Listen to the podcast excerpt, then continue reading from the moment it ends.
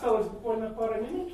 Есть пять законов материального вознаграждения, но поскольку времени мало, я назову только три. Ладно? Нет, нет, Ну, ладно. Ладно, пять. Итак, пять законов материального вознаграждения. Автор Виктор Харский. Первый закон. За что платишь, что и получаешь. Это, на мой взгляд, очень важное, ну что ли, наблюдение. Большинство наших с вами компаний в соответствии с трудовым законодательством Российской Федерации оплачивает выход на работу. Поэтому не удивляйтесь, что ваши сотрудники на работу приходят. Они знают, что им платят за выход на работу. За что платишь, что и получаешь. Сотрудники выходят на работу, а вот что они потом делают, определяется не их зарплатой, а кое-чем еще. Мы сейчас об этом поговорим.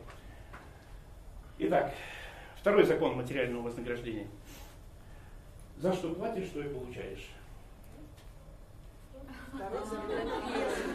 Нет, ну, то, это второе уже. Садите за мыслью. Хватит двух тогда. Нет уж пять. Третий закон материального вознаграждения. Да, за что платишь, что и получаешь.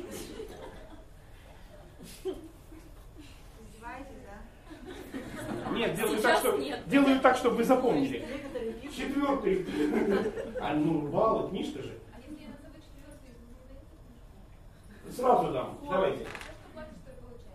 Нет. Четвертый закон материального вознаграждения звучит так. Оплата должна быть конкурентоспособной и справедливой. Поставьте, пожалуйста, точку. Я сейчас пойду по рядам и проверю. Я, да, и э, оплата должна быть конкурентоспособной и справедливой. Точка. Точка. Сейчас. Я, вы должны знать, когда я общаюсь с вашими руководителями, с директорами компаний, я им говорю, если ваш кадровик, HR-директор, придет к вам и с, идеей, давайте сделаем заработную плату мотивирующей, просто увольте его. А, не разбирайтесь. Запишите себе. Харский сказал, если приходит HR-директор с идеей сделать мотивирующую заработную плату, увольте. Все, не, не надо вникать. Заработная плата должна быть конкурентоспособной и справедливой. Ничего больше от нее требовать нельзя. И там у вас стоит точка, чтобы вы не забыли, а то вы подумаете, вдруг вы еще не записали там чего-то. Там точка стоит. О справедливости. Бизнес перепробовал все.